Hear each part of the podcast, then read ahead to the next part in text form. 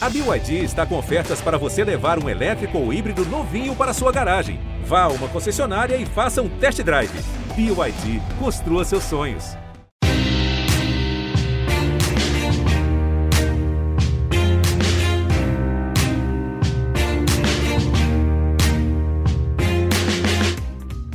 Olá, ouvintes do GE, eu sou Rodrigo Capello, este é o Dinheiro em Jogo.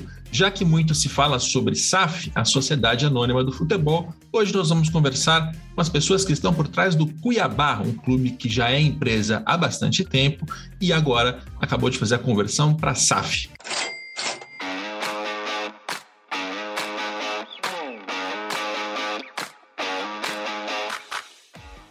Neste episódio, eu tenho a participação do Cristiano Dresch. Ele é vice-presidente do Cuiabá. Tudo bem, Cristiano? Tudo bem, Rodrigo? Prazer participar do teu podcast. Eu já acompanho também e as, as, né, os comentários que você faz na TV também, na Sport TV. Né? Acho que são bem relevantes aí nesse assunto, né? A parte financeira dos clubes, os números, né? Que tá, que eu acho que a gente está vivendo um momento aí que vai durar muito tempo ainda, né? Que isso aí vai ser colocado mais na pauta, né, do, do, dos, da, da tor do, do, torcedor, né, das pessoas que acompanham o futebol diariamente. Obrigado, muito obrigado. É um, tá na pauta e é uma pauta difícil de lidar, porque são muitas informações, muitas realidades, e a ideia aqui desse episódio é que a gente tenha mais um ponto de vista, né? Nas últimas semanas, é, eu pelo menos me dediquei muito a entender a SAF do Botafogo, a SAF do Cruzeiro, vários clubes estão entrando nisso. O último episódio a gente fez um, um olhar até mais abrangente, mostrando que no Brasil já existem 136 clubes e empresas. Se você não ouviu o último episódio, ouça. E hoje a gente vai olhar é, do ponto de vista do, do ponto de vista do Cuiabá, que é até um olhar diferente ali, com outras necessidades, prioridades. Imagino que o projeto seja bem diferente em relação a um Botafogo, a um Cruzeiro. A gente podia começar, Cristiano, é, dando vários passos atrás e, e, contando um pouco mais sobre o Cuiabá. Né? É um clube mais jovem, é um clube que não estava na, no, no, primeiro escalão do futebol brasileiro. Eu, pelo menos, até, sei lá, 2014, 2015, mesmo sendo jornalista esportivo, nunca tinha é, conhecido de fato o Cuiabá. Então, eu queria que você contasse um pouco do contexto contexto. É, quando foi fundado, quem são os donos, qual que é a natureza do clube? A Cuiabá é um clube que sempre foi empresa desde a fundação. O Gaúcho, ex-atleta, né, ex-jogador conhecido, ele fundou o Cuiabá em 2001, né, junto com dois sócios que ele tinha aqui na cidade. Então, ele veio para cá na época para montar uma escolinha de futebol. Ele gostava muito aqui do Mato Grosso, ele vinha muito pescar aqui. E aí ele teve essa ideia de montar essa escolinha. É, a, a, a, Lei Pelé, né, através do Zico, né, acho que foi na, no final da, da década de 90, teve alteração que permitiu que os clubes se tornassem empresa já, né? E que foi ali que, que permitiu que os clubes se tornassem empresa, e naquela época o Gaúcho ele já fundou o Cuiabá como empresa. Então ele é um clube que conhece, que para ele só, só existe essa realidade desde o início, né? Nós éramos patrocinadores do clube na época de 2003 a 2005, durante três anos, a nossa família, né? A empresa do meu pai, do meu tio, eles que são os donos do clube, né? São as pessoas que investiram o dinheiro, né? Para a gente chegar até aqui. É... Então, assim, o Cuiabá é um clube que já nasceu como empresa, né? E a gente patrocinou o clube durante três anos, a gente se afastou em 2006 em 2009, quando confirmou a sede da Copa do Mundo em Cuiabá, a construção da Arena Pantanal, a gente comprou o clube. Né? Na época, o clube estava licenciado, não estava disputando competição nenhuma, não tinha patrimônio e também não tinha dívida. A gente assumiu o clube e começamos. Né? Um projeto pequeno. A gente pode dizer que Cuiabá é uma empresa pequeno, que, que nasceu né, pequenininha, né, que foi crescendo. Né? Foi subindo de divisões e a gente sempre teve essa a ideia de, de se manter como empresa. Nem nos últimos dois anos, né, esse, esse, essa, esse, esse, essa ideia do clube empresa ela começou a ser mais debatida. Eu acho que ela só saiu porque Cruzeiro e Botafogo, principalmente, chegaram numa situação de falência. E essa lei surgiu para salvar esses clubes, né, vamos falar, e para trazer uma, uma, uma modernização e forçar os clubes né, a se profissionalizarem. E ela para o Cuiabá, que sempre foi empresa, e que com, a, com o aumento de arrecadação que a gente teve nos últimos anos, principalmente no, no, no, último ano, né, que a receita do Cuiabá subiu muito no último ano em relação aos outros anos. A gente passou a pagar, a gente sempre pagou imposto e passamos a pagar muito mais imposto ainda. Né? No ano de 2021, nós pagamos 3 milhões e meio só de PIS e COFINS, porque o Cuiabá era uma, é uma empresa, era, né, uma empresa no lucro real, né? E a gente pagava ainda essa diferença entre as entradas e as saídas de imposto e manter o Cuiabá numa série A, tendo a receita que ele tem hoje, como uma empresa que paga imposto no regime de lucro real, seria muito difícil. Então, essa lei da SAF para o Cuiabá, ela veio para é, impulsionar um projeto que já existia, né? um jeito de, de, de trabalhar que já existia e para nós ela, ela, ela é muito interessante. Tanto é que a gente é a primeira, né? o primeiro clube em operação né, da SAF que opera, que já está se aproveitando dos benefícios fiscais. É até bom da gente explicar um pouco melhor essa parte. É, o Cuiabá era uma empresa limitada. E aí, do ponto de vista tributário, tem a seguinte diferença: uma associação civil sem fins lucrativos não paga imposto de renda de pessoa, sobre pessoa jurídica e RPJ, não paga CSLL, que é contribuição é, líquida sobre lucro. Não, CSLL, contribuição social sobre lucro líquido. E esses impostos o Cuiabá pagava, outros clubes com quem ele compete não pagam. Aí já tem uma distorção, né? Já é uma, uma, uma injustiça desse, desse ponto de vista, porque você tem clubes em condições diferentes competindo. E 3 milhões que vocês pagaram em imposto é suficiente para contratar alguns jogadores, né? Não, não naquele nível é, Flamengo, Palmeiras, Atlético Mineiro, mas é, uma, é um dinheiro que faz diferença. Então a gente tem uma distorção aí para começar, né? É, tem também o, o PIS e o COFINS, né? E o PIS é, e COFINS também. É, que é o que é o que é o grosso, porque contribuição social e imposto de renda você só paga se você tiver lucro. E o PIS e COFINS não, você paga sobre o faturamento. E então é claro que eles tinham muita vantagem em relação a gente. Ainda tem, mesmo com a SAF, eles ainda têm um, uma, uma vantagem, mas é bem menor do que antes. É, e, a, e, a, e, a, e, esse, e esse regime tributário da SAF, ele engloba outros impostos também, né? O próprio INSS, né? Que um, vou citar um exemplo. Por exemplo, quando a Globo ia nos pagar, né, ela retia 5% de INSS e 5% de direito de arena. Então, a gente tinha lá para receber um milhão, a gente recebia 900. Né? Agora, com a SAF, não. A gente recebe 950. E esses 50 que a Globo retinha, o Cuiabá paga para o governo, e o governo faz essa distribuição desse imposto.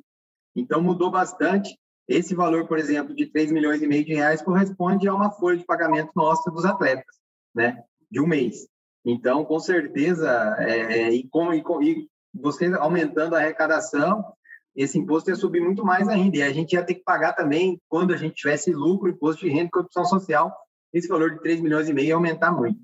Então, é, falando em termos fiscais, assim, para um clube como o Cuiabá, é, a SAF foi um ganho grande. É, até para quem não sabe, quem está ouvindo a gente, a SAF tem como é, modelo de tributação uma alíquota que substitui uma série de impostos. Então, você pega todos esses, IRPJ, CSLL, PIS/COFINS, tem alguma substituição? Tem, né? Não, eles estão todos embutidos. INSS então, também. Então, estão todos embutidos como se fosse um pacote de impostos que você troca por um pagamento que é do primeiro ao quinto ano de é, 5% sobre a receita sem atletas, e, do sexto, e do sexto ano é, na sequência passa a ser de 4%, só que as transferências de atletas entram nessa, nesse cálculo. Então, é, de maneira grosseira, significa que as SAFs elas vão pagar menos impostos do que uma empresa comum, uma limitada ou uma SA, mas mais impostos do que uma associação civil sem fins lucrativos. Seria legal até se a gente chegasse num ponto em que tivesse uma equidade aí, né? Que todos os clubes, especialmente que eles estão competindo na mesma divisão, tivessem a mesma mesma carga tributária, mas eu não sei se isso vai acontecer, porque, como é uma questão optativa, alguns vão, outros não vão. Mas, enfim, a gente está falando muito de imposto, eu quero entender mais sobre o projeto de vocês é, no Cuiabá. Até para a gente voltar um pouco, é, um pouco mais no passado também, em termos de investimento, de história, como é que foi é, o, o, desenrolar dessa história? Assim, quais foram as, os estágios de investimento? Vocês compraram o clube em 2009, se, se eu não, me, não entendi errado, se não me falha a memória aqui. Foi, 2009. Na, naquele momento, qual foi a estratégia que vocês desenharam? Olha, é, estamos comprando o Cuiabá porque queremos o quê? É, é, transferência de jogador? Como é que vocês pretendem ganhar dinheiro com isso? E quais foram as, as etapas no desenvolvimento desse projeto?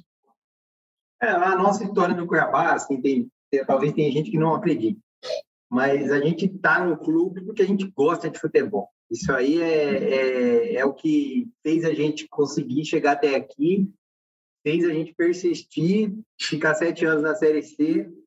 É, a gente não tinha assim a ideia de ah vamos fazer o clube para vender jogador. Nunca foi nossa a nossa o nosso plano. Tanto é que Cuiabá nunca vendeu um jogador. Né? A gente não tem, a gente tem pequenas, né? Quando um jogador quer ir para outro clube, que a gente cobra ali uma multa pequena, tal. É, mas, assim, uma venda de um atleta a gente nunca fez. Direitos de formação, que a gente recebeu pouco também. Então, assim, nunca foi o foco do Cuiabá. O foco nosso no Cuiabá foi é, fazer com que, um clube dentro do estado de Mato Grosso crescesse e aproveitasse o patrimônio que foi construído aqui, que é o maior patrimônio público hoje do governo de Mato Grosso, do estado, que é a Arena Pantanal. Né? O que o, o coração do nosso projeto é a Arena Pantanal né? Foi o que nos motivou, foi que o meu que deu a ideia no meu pai de comprar o clube, né? Ele que teve essa ideia e a construção do estádio foi o motivador. Então assim, é, a gente viu uma oportunidade, um estado é, grande, né? É, muito rico, né? Que hoje, se você pegar o Mato Grosso de 2009 e o Mato Grosso de 2022, é um estado que cresce muito, muito mais rico do que era há 13 anos atrás é, com um estádio de Copa do Mundo e sem um clube é, com condições de jogar as principais divisões.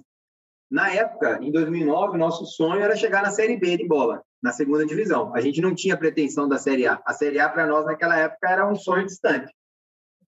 Né? E a gente foi, eu acho que o que deu a casca na gente foi ter ficado esses sete anos na Série C, a gente foi aprendendo bastante.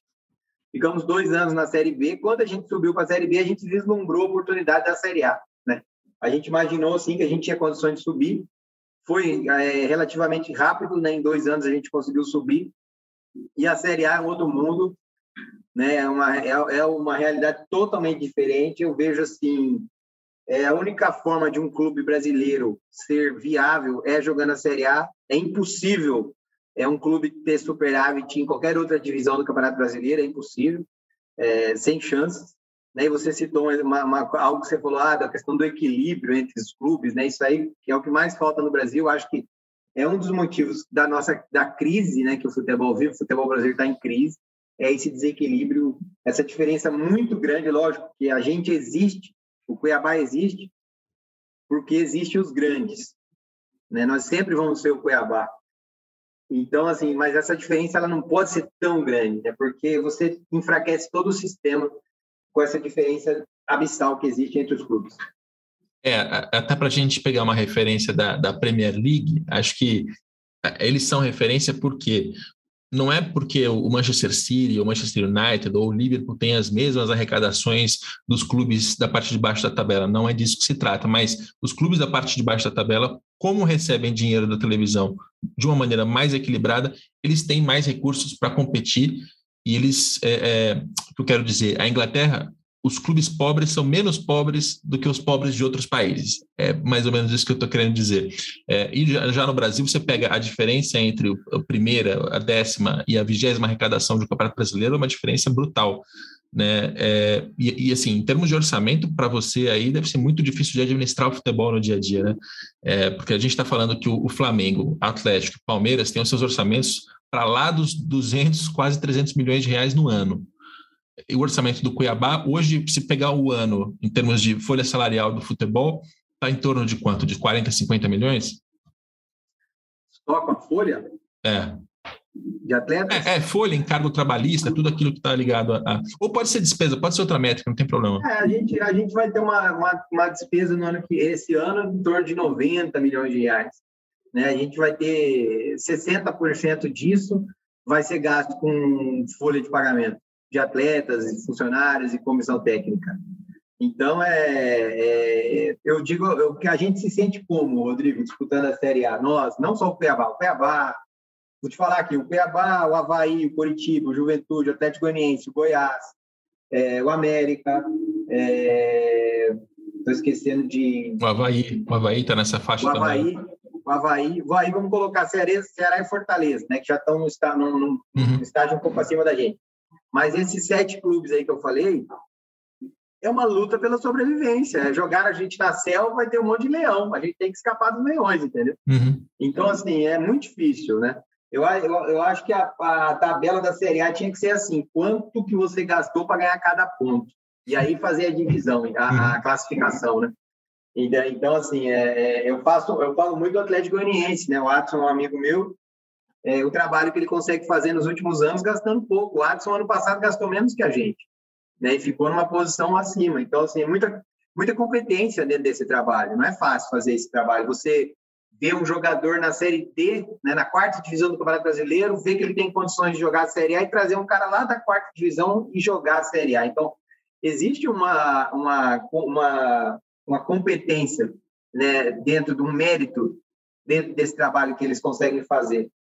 E você também trazer um jogador, que nem a gente fez aqui, né, do, trazer jogadores que estavam é, em segundo e terceiro plano nos clubes grandes, trazer para cá, dar oportunidade, fazer com que esses jogadores joguem.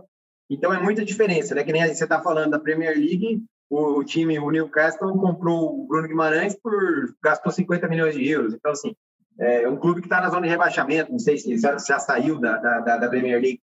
Então aqui é impossível, né? Você imagina o, o, o, os clubes que estão brigando lá embaixo comprar um jogador por 3 milhões de reais. Isso aí é, é, no Brasil é. é impossível. Então, é, essa diferença, ela precisa diminuir. Lógico que ela vai existir sempre, mas ela não pode ser tão grande, porque senão você enfraquece a competição e é o que a gente está vivendo aqui hoje. Mas ao mesmo tempo, e aí tem, tem um ponto interessante, ao mesmo tempo em que a sua vida é muito desafiadora, absurdamente, e, e, acho até, assim, não é, não seria estranho se a gente visse o Cuiabá em algum momento, não sei se este ano, próximo no outro, sofrer um rebaixamento, não estou dizendo que isso vai acontecer, mas pela, pelo porte do clube, é normal que isso aconteça, né? É uma faixa muito ingrata, porque não é nem um clube de, de tamanho de Série B, que vai ficar na Série B definitivamente, tranquilo, consolidado, e nem é um clube é, consolidado na primeira divisão que, digamos, não tenha risco de cair. Isso não existe, mas estou sendo grosseiro aqui. É um clube que está sempre naquela faixa, né? Ele tem um orçamento baixo demais para a Série A, mas alto o suficiente para ir bem na Série B e conseguir voltar com frequência. Que é o caso do Atlético Goianiense, do Havaí, de todos esses clubes que você citou. É, é, uma, é uma faixa bastante ingrata, mas tem uma, uma diferença, talvez, em relação ao futebol brasileiro de 10 anos atrás, 15 anos atrás, que é a gente está vendo muitos Cuiabás, né? A gente está vendo o, o, Atlético, o Cuiabá, o Ceará, o Fortaleza, até de certa forma o Bahia, é que o Bahia caiu agora, mas é, a quantidade de clubes que está conseguindo fazer bom futebol com muito menos dinheiro hoje está tá maior, né? É, o que, o que como é que se explica essa eficiência do Cuiabá? O fato de ter conseguido bons resultados, ter conseguido ficar na primeira divisão sem cair. Porque, imagina, 10, 15 anos atrás, quando o América de Natal chegava no Campeonato Brasileiro, você sabia, seria um saco de pancadas e seria mesmo, cairia de vez. O Cuiabá não, o Cuiabá não foi um saco de pancadas, ele ficou na, na Série A. O que, que explica isso? É, eu, eu, acho que o que o sucesso desses clubes, né, é, é, que, que tem tido nos últimos anos, nos últimos anos é a estruturação deles, né? É, se você for lá no, no Atlético Goianiense, você vai ver uma, uma, uma estrutura muito boa. Se você, se você for, for, no Fortaleza, você vai ver uma estrutura boa. No Ceará, muito boa. No América, muito boa. É, o Havaí, que é um clube que bate e volta, bate e volta. O que, que faz com que ele bate e volta? A estrutura. Né? O Coritiba, Coritiba, Goiás, caíram e voltaram. Então, assim, eles, esses clubes estão se estruturando. É, um clube como o Cuiabá, por exemplo, o que, que ele se diferencia dos outros? Primeiro que o Cuiabá é um clube é, é, que não tem assim uma pressão de torcida, né? não, não, não existe isso. Né? A gente está construindo o clube de uma forma que ele não, não, não, não venha a ser, virar refém de torcida nunca. Isso aí nunca vai acontecer com o Cuiabá.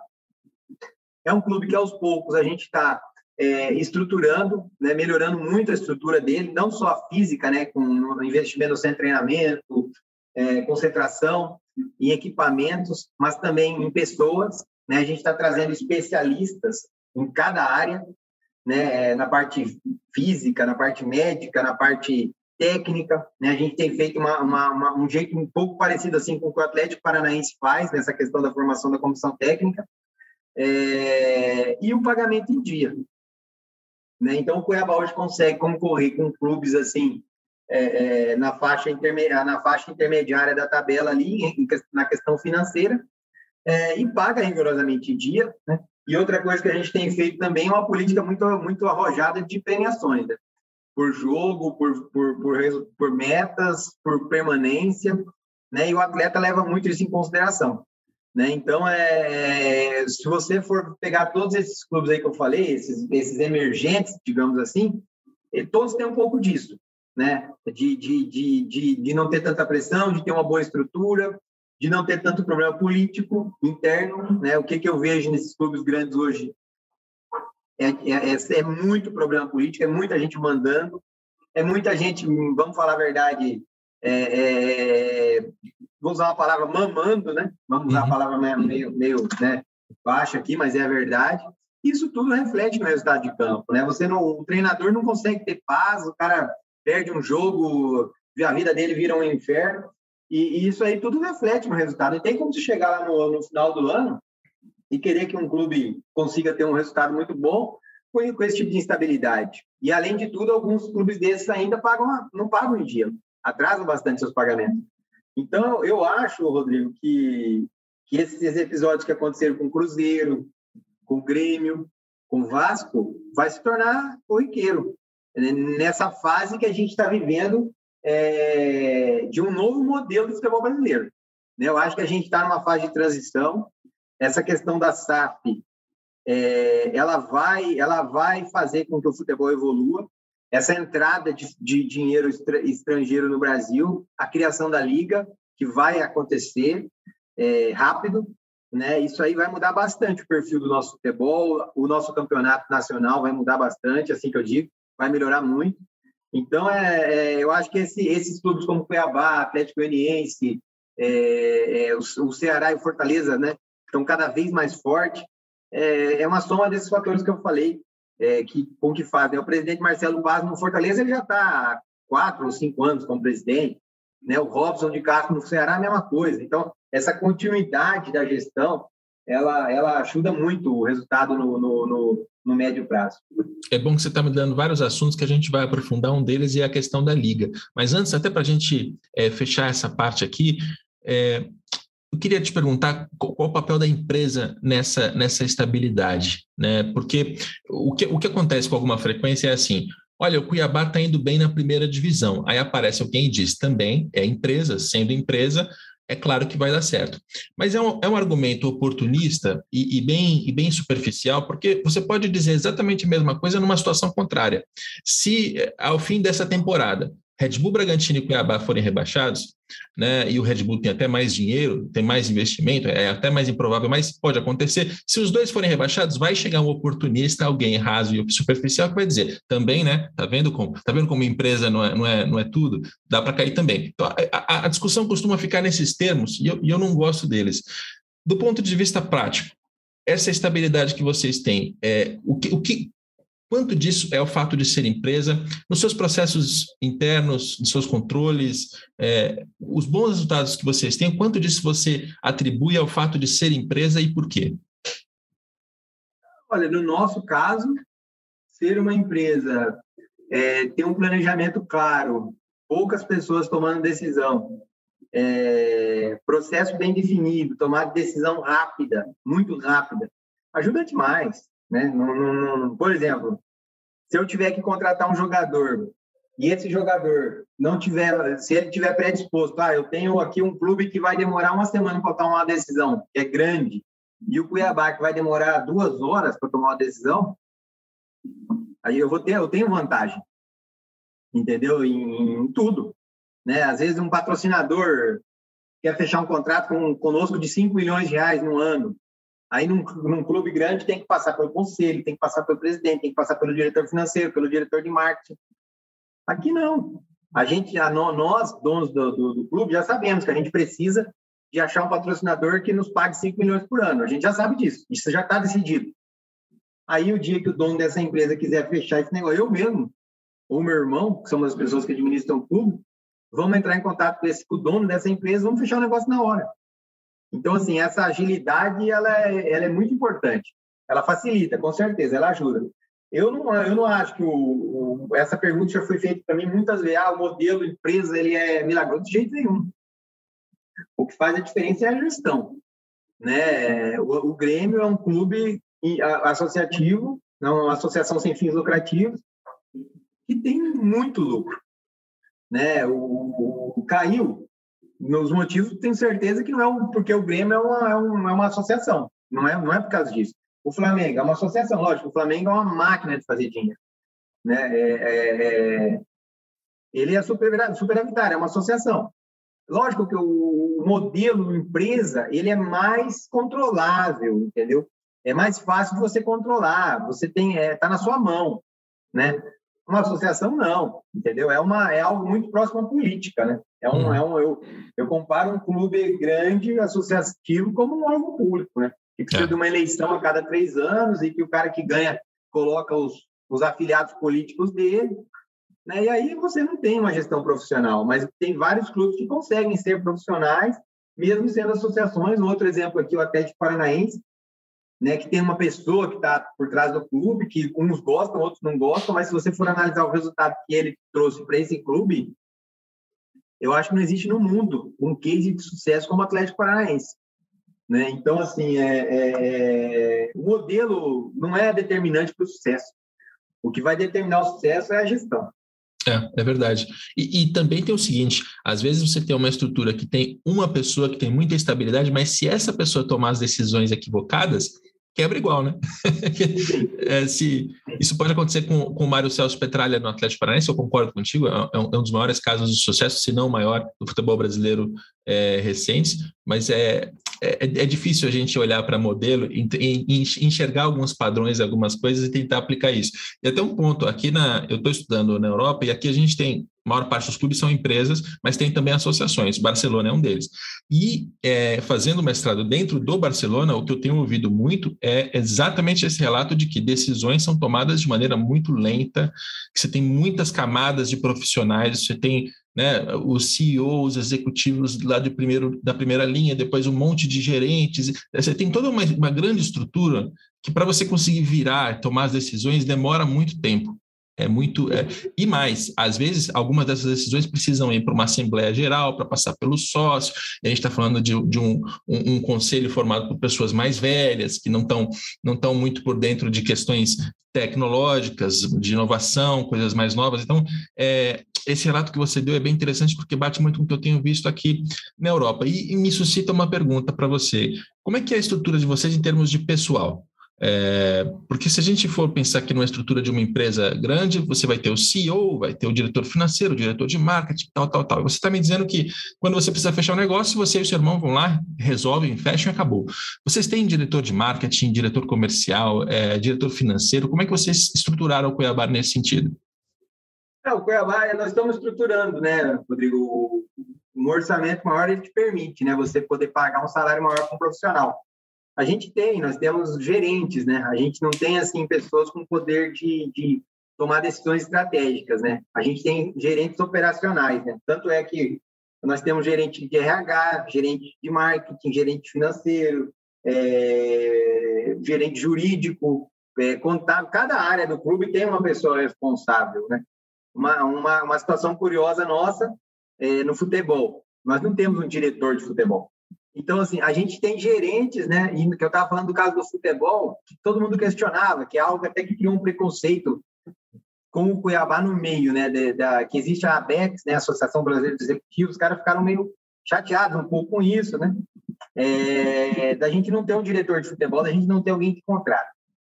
Então, assim, por exemplo, 60% do que a gente gasta é com atleta. Né? Eu vou faturar 90, é, nós vamos gastar 50 milhões com salário de jogador.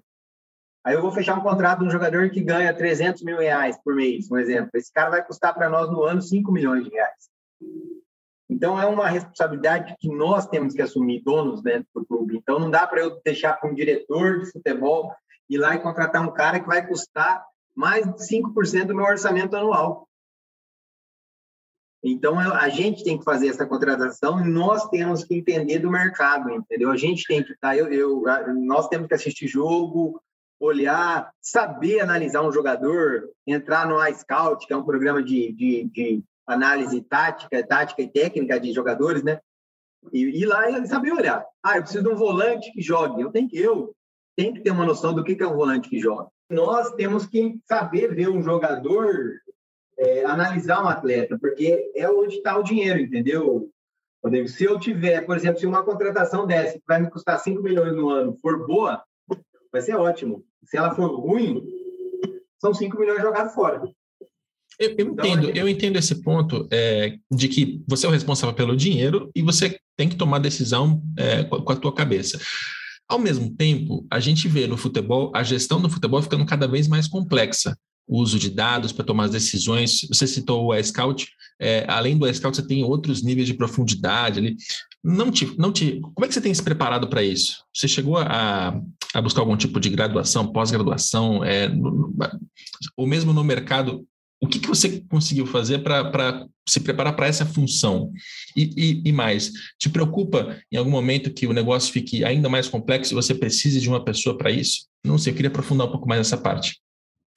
Sim, a gente, a gente tem, né? É, nem, nós estamos formando profissionais dentro do clube, né? Sim, o Cuiabá, ele, como eu falei, ele é um clube que está se estruturando, né? Ele está se estruturando em todos os setores, né? A gente tem hoje um departamento de mercado que até o ano passado tinha só uma pessoa, agora já tem duas. Né? A gente está melhorando o departamento de análise técnica do clube, análise de, análise de desempenho. É, então, assim, é, no, no, no, departamento de mercado, por exemplo, eu tinha uma pessoa que era um analista de mercado. Eu estou formando ele hoje para ser como se fosse um gerente de futebol nosso.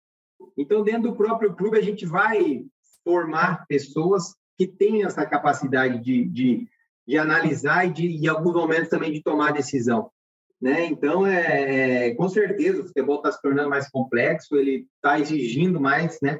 Eu não, eu acho que o que, é, o que nos ensinou a mexer com isso foi o tempo, né? Nós, o Cuiabá, como eu falei, a gente pegou o Cuiabá sem divisão no Mato Grossense, no Campeonato Estadual, não tinha, estava é, fora da, a gente iniciou pela segunda divisão do Campeonato Mato Grossense. Então, assim, a gente foi aprendendo, foi uma escada que a gente foi subindo aos poucos, né? O que eu acho que a gente conseguiu, que, que, que, que facilitou nossa vida, foi é, ter uma condição financeira em todas essas divisões, de pagar em dia, né? de sempre combinar com os jogadores e cumprir. Né? Eu acho que isso foi algo que facilitou bastante a vida do Cuiabá, é, de ter o dinheiro, vamos dizer assim. Né? Mas lógico que a gente chegou num nível de Série A que, que, que o que a gente investia lá atrás não, não, não faz é. cócegas, né? né, e que a gente precisa é, ser, ser profissional, né, que o clube não dependa de mim, não dependa do meu irmão. É lógico que a gente vai nas tomadas de decisões importantes, nós vamos participar sempre, mas no dia a dia não. Hoje e isso que a gente tá, tem feito hoje em dia, de que o clube não dependa muito da gente no dia a dia para que ele rode, é, é, pelo menos a parte operacional, mas a, é, a, normalmente, mas a parte estratégica, claro, sempre com a nossa participação. Legal, gostei de saber disso, é, sobre a, a, formação desses profissionais. Até esse, esse é um ponto é, difícil para qualquer clube de futebol, porque vocês poderiam muito bem pegar um desses executivos de futebol que já está no mercado, tem alguns nomes que rodam para caramba, entregar a responsabilidade na mão dele e se ele fizer bem, muito que bom, se ele errar, o prejuízo é de vocês.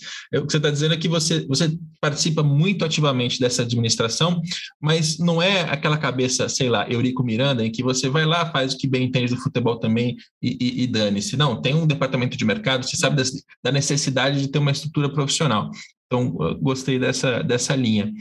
É, e tem uma, uma frase tua na, que você acabou de dizer que me chamou a atenção, que foi o Cuiabá nunca será refém de uma torcida, né? o fato de ter, de ter, poucos torcedores hoje. Ao mesmo tempo, a gente sabe que um clube de futebol que está crescendo para ter maior receita, para ter maior capacidade de investimento e depender menos até dos bolsos dos donos, eu não sei quanto, quanto vocês aportam ainda nessa, nessa, nessa composição entre receita e investimento dos donos, precisa ter mais torcida. Como é que você concilia isso? Como é que resolve isso? Não, eu digo que é, refém de torcida que eu quis dizer o seguinte: da gente tomar uma decisão, por exemplo, de mandar um treinador embora porque a torcida quer. Sim. Isso não vai acontecer aqui. É, eu vejo assim, as torcidas organizadas, elas são benéficas para os clubes?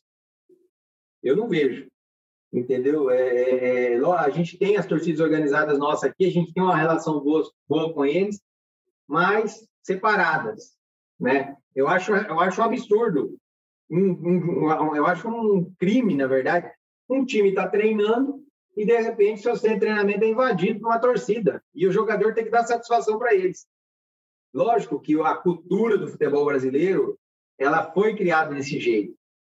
Mas não, é, não, não, não vejo benefícios para um clube mandar um treinador embora porque a torcida não quer mais o cara, entendeu? Não é por aí o negócio. É, só que, assim, quem entra lá, o, o presidente eleito, por exemplo, ele tem que dar uma satisfação para a torcida, e não é o nosso caso. Né? A gente não tem, é, é óbvio que o que, qual que é a diferença do Cuiabá? Se o Cuiabá for bem, vai ser bom para quem é dono. Se ele for mal, vai ser péssimo para quem é dono. Né? No, no, no, se o São Paulo for mal, acabou o mandato do presidente, vida que segue, não vai interferir na vida pessoal dele. Se o Cuiabá for mal, vai interferir na nossa vida pessoal, por quê? Porque vai, nós vamos ter que tirar um patrimônio nosso de algum lugar para pagar a conta que o Cuiabá criou. Então, é, é, essa responsabilidade ela é natural, entendeu? Não, não, não, não vejo que, é, às vezes, assim, a gente, aqui em Cuiabá, a nossa torcida tem crescido muito, não só em Cuiabá, mas no Mato Grosso também mas assim essa relação, né, eles eles se entendem, né, eles entendem, né, que algumas decisões que a gente toma, é, é, às vezes não, eles não gostam, mas eles entendem. Lógico que a gente é criticado, que a gente é, é em algum momento a gente é, tem que ouvir as reclamações, sim, mas é algo que não pode influenciar na nossa tomada de decisão, né? Porque se a gente começar a tomar decisão baseado no que os outros acham, aí é o começo do fim, na minha opinião. É verdade. Nessa, nessa linha de expansão de torcida, isso é uma preocupação de vocês? Vocês sentem que o Cuiabá precisa é, criar essa torcida, aumentar a quantidade de torcedores, se expandir pelo, pelo Mato Grosso? É, e o que, que vocês têm feito nessa, nesse sentido, se for uma prioridade? Não, o Cuiabá é um clube regional, não vou nem dizer estadual. Por que, que ele é regional? Porque ele vai conseguir, ele consegue atingir o Mato Grosso, o Mato Grosso do Sul, Rondônia e uma parte do Pará, o sul do Pará, que está muito, tá muito mais perto do norte do Mato Grosso do que da capital do Pará, que é Belém, que fica muito dividido. Então, você pode considerar o Cuiabá um clube regional. É uma torcida, assim, que está crescendo bastante. Nós tivemos uma média de público em oito jogos da Série A de 10 mil pessoas por jogo. É uma média muito boa. É, tenho certeza que Caso a gente tenha uma liberação total do público esse ano na Série A, nós vamos ter uma média muito boa. O Mato Grossense gosta de futebol, é, tradicionalmente sempre gostou, o Cuiabano sempre gostou, mas é lógico que é uma torcida que ela está crescendo. Né? A gente ainda não tem, assim, por exemplo, um jogo do, do campeonato estadual nosso aqui, tem um público de 1.500 pessoas, mil pessoas. Né? Na, no Campeonato Brasileiro, esse, esse, esse público aumenta muito e hoje a gente já percebe no estádio 70, 80% das pessoas com a camisa do Cuiabá. No ano passado, a gente vendeu 33 mil camisetas oficiais, fora as não oficiais que foram vendidas, que são muitas. Né? Para você ter um exemplo, quando a gente chegou na final da Série C em 2018, foram vendidas 15 mil camisetas piratas em uma semana em Cuiabá, do Cuiabá. Então, assim, a gente tem uma torcida em crescimento é, é, bom, rápido. Lógico que o crescimento depende do resultado, está totalmente atrelado, é, mas assim, é, é uma preocupação, sim, do Cuiabá de, de, de criar, aumentar a torcida, de criar uma torcida, de ser transparente com o torcedor, né, é, de divulgar, mas a gente ganhou tanto, gastamos tanto com isso, tanto com isso, investimos nisso, construímos um campo novo, construímos um hotel para a categoria de base. É isso que o torcedor quer contratamos o Rodriguinho pagando tanto, entendeu? É, é essa, essa transparência que nós vamos ter com o nosso torcedor, né? De ser um clube empresa e transparente. E vai chegar lá no final, o clube, o clube teve um lucro de tanto. Nossa, o nosso torcedor vai saber quanto o Cuiabá teve de lucro. Uhum. Não é uma coisa que vai ficar numa caixa preta sem ninguém ficar sabendo. Muito bom. É outra, é outra bandeira que eu, que eu defendo muito que é da transparência. Isso independe se é associação ou se é empresa. E aí, seguindo nessa linha da expansão, quando os clubes tradicionais abrem as SAFs, eles estão buscando, é, e aí eu estou quando eu digo tradicionais, talvez seja genérico demais. Quando o Botafogo, o Cruzeiro, até o Vasco está tá tratando do assunto, eles estão entrando na SAF porque eles querem constituir a empresa e vender.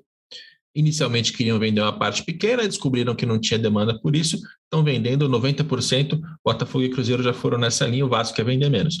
No caso da SAF do Cuiabá, vocês têm a expectativa de vender um percentual para alguém, levantar dinheiro? É, não estou nem dizendo que é dinheiro para vocês, mas às vezes dinheiro para fazer investimento, para acelerar algum tipo de crescimento. Vocês vislumbram essa possibilidade? Ah, o, o, grande problema de você trazer um investidor é a questão do controle né, do negócio. Você, tenho certeza que ninguém vai pôr dinheiro no Vasco se não tiver 100% do controle.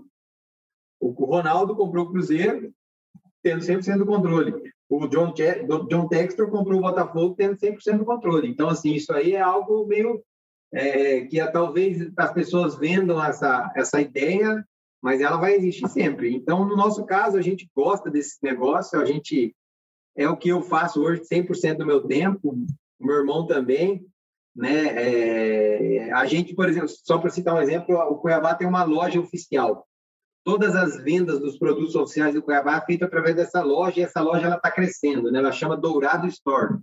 Essa loja também é nossa, nós que administramos. Então, assim, a gente ocupa todo o nosso tempo hoje com isso e não é nossa intenção hoje trazer um investidor para dentro do Cuiabá. E vocês têm sido muito procurados, porque o zoom, zoom, zoom no mercado é grande em todo tipo de clube. É, quantas pessoas já chegaram até vocês dizendo assim, vem cá, vocês não querem vender 50%, 60% ou 40%, 30%, não sei. Qual, qual o tipo de, de, sondagem que vocês recebem? Já recebemos muita sondagem, né? até antes da gente subir para a Série B, né? Ah, já tem quatro anos para cá, a gente vem recebendo sondagem sempre, sempre de pessoas querendo comprar uma parte, querendo comprar tudo. É, a gente já fez um trabalho com a Ernest Young, de, de uma consultoria para eles falarem sobre o clube, mas a gente não, não, não seguiu adiante. Mas propósito a gente já teve muitas, muitas. Eu acho que é um, a liquidez hoje desse negócio é muito grande.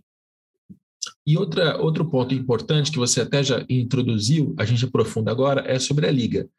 É, tem negociações em andamento, você tem uma possível união de clubes que foi declarada no primeiro momento, depois esfriou, porque dirigente é um bicho que não se entende muito bem. É, e a gente tem alguns operadores, potenciais operadores, se oferecendo para é, trabalhar na liga e mais, trazer um, um, investidor, alguém que chegue de fora com dinheiro para comprar uma participação dessa futura liga de clubes. Então a gente tem vários assuntos aqui. Primeiro, qual é a necessidade de haver uma liga de clubes do futebol brasileiro do ponto de vista de vocês? Precisa? A minha opinião do futebol brasileiro, Rodrigo, conhecendo ele mais a fundo nos últimos três anos, é que o grande culpado do problema que nós temos hoje é são os clubes. Eu vejo muita gente falar que o problema é a CBF. Pelo contrário, a CBF ela, ela errou em alguns momentos, mas vai lá ver quanto que a CBF tem no caixa. Por competência dela. Entendeu? O, o, problema são os clubes, os clubes não são unidos. Não tem é, é, união entre os clubes. Agora, por exemplo, nesse momento da liga, parece que alguns clubes já assinaram um compromisso com um grupo né, que está que tá fazendo essa, essa pesquisa em, em torno da liga. Então, assim, os clubes não conseguem falar a mesma língua. Existe uma vaidade nesse negócio. Eles não veem, por exemplo, é, um exemplo que eu vou citar para você. Você tem uma fábrica de macarrão aí em Barcelona. Né? E, e, e, por exemplo, eu também tenho uma fábrica de macarrão aqui em Cuiabá. Né? É, você, você tem uma fórmula secreta do macarrão, você pode me, me, me, me, me mostrar ela. Você, você, você não vai me mostrar ela. Né? O futebol não, não interfere. O Atlético Goianiense ele está lá em Goiânia, ele compõe, ele tem o mercado dele é Goiás. Eu estou em Cuiabá, longe dele. Então, no futebol, a gente pode fazer essa troca de, de, de conhecimento. Né? Essa, essa, essa, nós, nós somos concorrentes no jogo, no dia do jogo. Depois do dia do jogo, nós não somos mais concorrentes. E existe essa, essa coisa no futebol, essa vaidade, esse ego né, dos dirigentes, principalmente, de se acharem né, muito. E a gente não consegue falar a mesma língua. E isso, com certeza, atrapalha. Né? Eu acho que a gente é, a gente está vivendo esse problema que a gente vive hoje é muito em função disso. E aí, aí é onde entra a liga. Eu acho que é um, é um processo que naturalmente vai acontecer. O, você pode ter certeza que uma das grandes metas de quem está comprando esses clubes é que a liga venha a acontecer. Então, é, na minha, no meu ponto de vista, é, os clubes precisam melhorar esse relacionamento, precisam falar a mesma língua, precisam conseguir sentar numa mesa. Né, que ano passado os clubes tentaram sentar numa mesa, na terceira reunião, quase é, não, não, não, saiu, é, não foram para a via de fato, porque foi virtual. Se fosse, não fosse virtual, acho que alguém ia ter que separar uma briga. Então, é, é e por isso que a coisa, hoje, um dos motivos do negócio não está melhor do que poderia estar. Mas precisa, na sua opinião, é um, é um ponto fundamental para essa evolução. Muito. Na minha opinião, precisa muito. Eu acho que é essencial para nós é, melhorarmos a, o nosso produto. Né? Hoje eu vejo, é, esse ano, por exemplo, a gente vai, nós vamos ter que jogar duas vezes por semana o ano inteiro. É um absurdo isso aí, o treinador. Você não consegue treinar o time. Você vai ter, é, você joga, descansa, recupera, faz um pequeno treino e joga de novo. Então não tem como você você é, é, é, ter resultados bons dessa forma. Agora o campeonato estadual, o Cuiabá, por exemplo, ele joga um campeonato estadual que ele vai arrecadar de cotas, de patrocinadores, etc., 200 mil reais. Entendeu? Aí você tem um campeonato paulista que o Ituano vai arrecadar 10 milhões. Então, assim, o campeonato estadual é uma competição que hoje é um problema no calendário. E a formação da liga ela vai obrigar o Brasil a fazer um campeonato brasileiro que dure 10 meses, como na Europa, né? para a gente ter um mês de férias e um mês de pré-temporada. Isso aí, com certeza, vai refletir em todos, os, em todo o nosso futebol, vai na qualidade, na, no poder econômico, é, inclusive na nossa seleção brasileira, que hoje também tá, tá, sofre um, passa por um momento muito complicado pelos problemas que o futebol brasileiro vive. E tem a impressão de que a gente está indo nessa linha, né? Porque se a gente for pensar, de novo, 10 anos atrás, a justificativa de que o calendário não mudava porque os estaduais de São Paulo, Rio de Janeiro, Minas Gerais e Rio Grande do Sul eram rentáveis, e tinham ali uma vantagem, esse argumento ele se sustentava. É, o Atlético Paranaense, o Cuiabá, todos os outros clubes sofreram muito nessa desigualdade é, financeira causada pelos estaduais por esse motivo, porque você aí está arrecadando 200 mil em 2022, imagino que 10 anos atrás era, era ainda menos, enquanto os clubes paulistas e, e cariocas estão lá arrecadando esse monte de dinheiro. Agora, no, no cenário atual, só o Campeonato Paulista ainda está gerando dinheiro. O próprio Campeonato Carioca, na parte de transmissão, já desabou. Mineiro e Rio Grande do Sul também estão, então, né, são produtos decadentes em todo quanto é canto. Ou seja, é uma discussão que é urgente, né? É urgente, mas está cada vez mais próxima. É, na minha, eu, eu acho que uma coisa que as pessoas não pensam ainda é você tem uma dificuldade de achar um jogo de futebol. Por exemplo, um cara, um cara que não, não, é não gosta de futebol, um adolescente de 15 anos que não gosta de futebol, ele vai achar um jogo ah, eu quero ver hoje, por exemplo, um exemplo de ontem, Corinthians e Mirassol. Só passou em um canal é, de, de pay-per-view e não é o acesso, chegar até esse canal não é tão simples. O cara tem que baixar um aplicativo. Então, assim, é, esconder o produto também não é bom. E hoje os campeonatos estaduais tem um que está no pay-per-view da Globo, tem outro que está no pay-per-view do, do TNT, tem outro que está na Eleven, vou falar, vou falar aqui, ó, as, as empresas. Na Eleven, tem outro que está na, na HBO Max, aí tem outro que está no Catarinense, por exemplo. Ele está num, num canal exclusivo, o Paranaense está em um.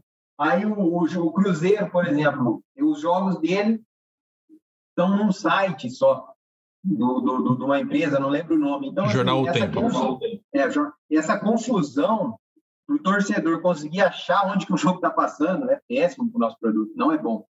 Né? Então, é, é, é, eu acho que, que, que são hoje o único campeonato realmente é, estadual que, que, o gaúcho ainda acho que ainda tem um valor relativamente que é bem menor do que antes, é, mas o único que sobrou assim que é viável é o paulista. Isso aí não é bom, não é legal para ninguém, né? Não é não é legal, em todos os sentidos atrapalha, né? Você tem que jogar dois jogos por semana do Campeonato Mato Grossense, por exemplo, é, que você faz uma viagem, que nem nós vamos fazer na semana que vem, a 500 quilômetros de Cuiabá para jogar uma partida num campo que não tem as condições melhores, porque o time que a gente vai jogar não tem, é impossível é, que eles tenham um orçamento para manter um campo de futebol em boas condições. É, e aí daqui daqui um mês a gente vai estar jogando uma Copa Sul-Americana num estádio como a Arena Patronal. Então assim, é, é, o sistema todo, né, Rodrigo, ele está com problema. E, e, eu acho que essa vinda da formação da liga, ela vai, ela não é um milagre como, como a SAF, acho, talvez alguém venda a SAF como milagre, não é um milagre, e nem a formação da liga é um milagre. Mas eu acho que ela vai forçar a gente a, a ir para um cenário melhor em relação a tudo isso que a gente está falando. É só de sentar todos os dirigentes na mesma mesa e terem, serem forçados, no bom sentido, a tratar o produto de maneira é, coletiva, né, unificada, já é uma beleza, porque esse problema da transmissão que você está citando, da hiper, hiperfragmentação de direitos, né, um está passando no PPV, o outro no outro, outro no outro, é óbvio que isso não é bom para o futebol. Se tivessem todos juntos tomando essa decisão, muito provavelmente teria ali suas, suas brigas, talvez, mas as suas contradições, mas a decisão seria melhor. E o calendário é, é outra coisa absurda, né? Jogadores, jogadores cansados, o treinador não consegue treinar, recuperação física não acontece, aí o cara vai lá jogar mal em campo, a torcida critica quem? Ah, não, é o técnico que não sabe o que está fazendo. É, mas a estrutura inteira está corrompida, a estrutura inteira está tá, tá mal organizada. Muito bem. É, Para a gente fechar, do ponto de vista teu, pessoal, você já está nesse negócio já há bastante tempo, você falou em, em, em, sete anos, e com uma atividade assim, você já também já disse que é a sua, a sua função no dia a dia. Hoje, como é que você está em termos de energia, de gás? Você já está tá cansado um pouco do futebol? Porque esses problemas eles são muito corriqueiros, né, cara? É, são dificuldades financeiras, é uma dificuldade estrutural, são as questões do dia a dia, é o torcedor cobrando, ainda que o Cuiabá tenha menos torcida e você tenha dito que tenha menos pressão. Existe alguma pressão? Você está cansado já ou ainda tem energia para mais uns, mais uns sete anos? Não, eu já estou desde. Eu participo do, participei do Cuiabá lá desde 2003, né? Uhum. Eu viajava com o Gaúcho, né? Fiz várias viagens com ele, mas ia como torcedor.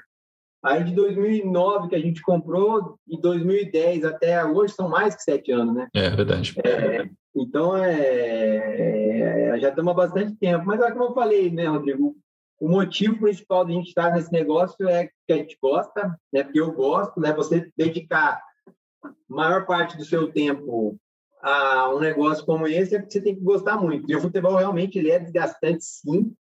É, em alguns momentos é cansativo, ele é muito estressante, ele, ele, ele suga assim sua energia, com certeza.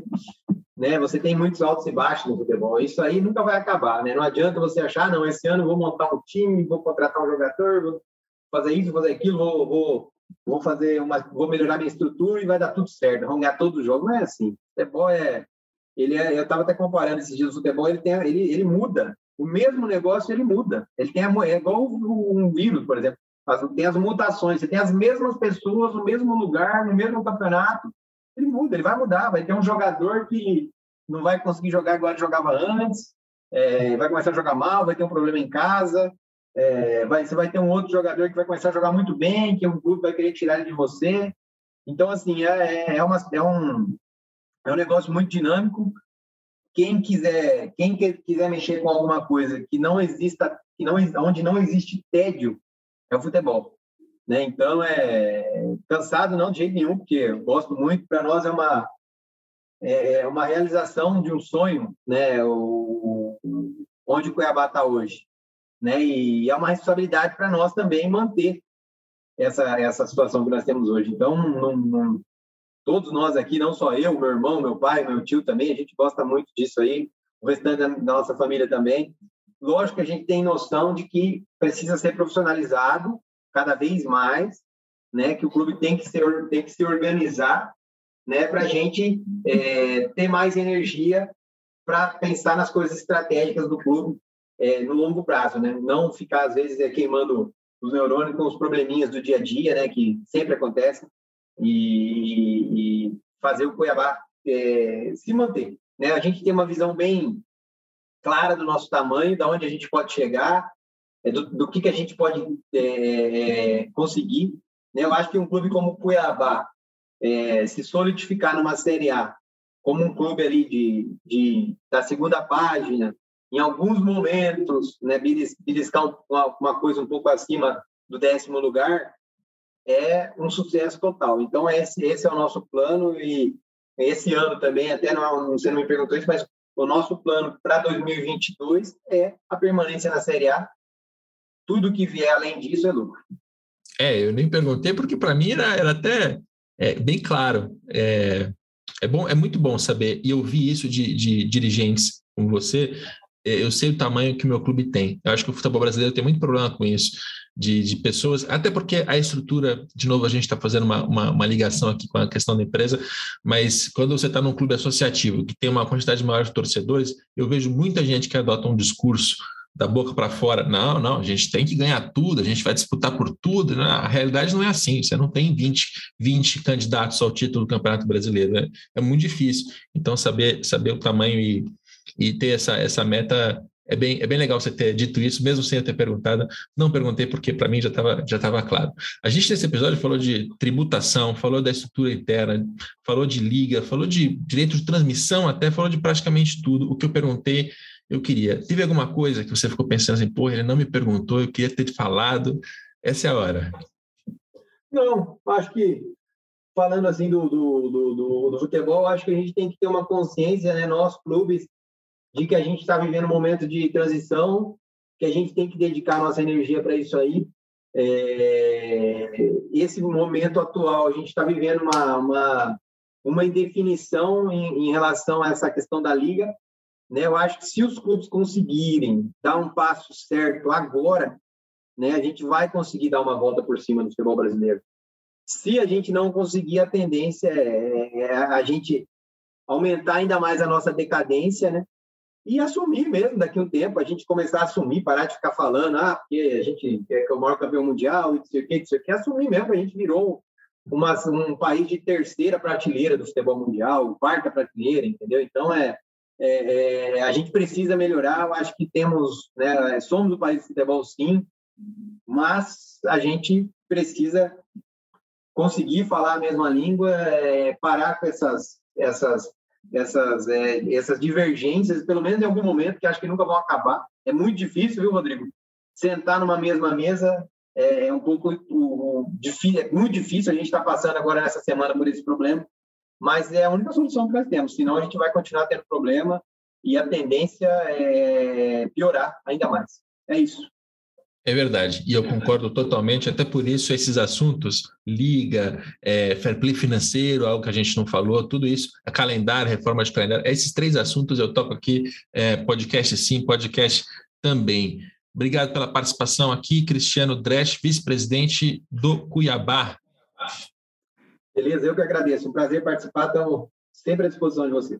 Maravilha. E a, você, nosso ouvinte, é, espero que tenha gostado do episódio, te dando mais um ponto de vista para formar a sua opinião e a sua percepção de mundo e de futebol brasileiro, dessa vez com o olho no Cuiabá. Esse episódio tem a produção do Pedro Suaide, tem a coordenação do André Amaral e do Rafael Barros. A gente volta na próxima segunda-feira com mais um Dinheiro em Jogo.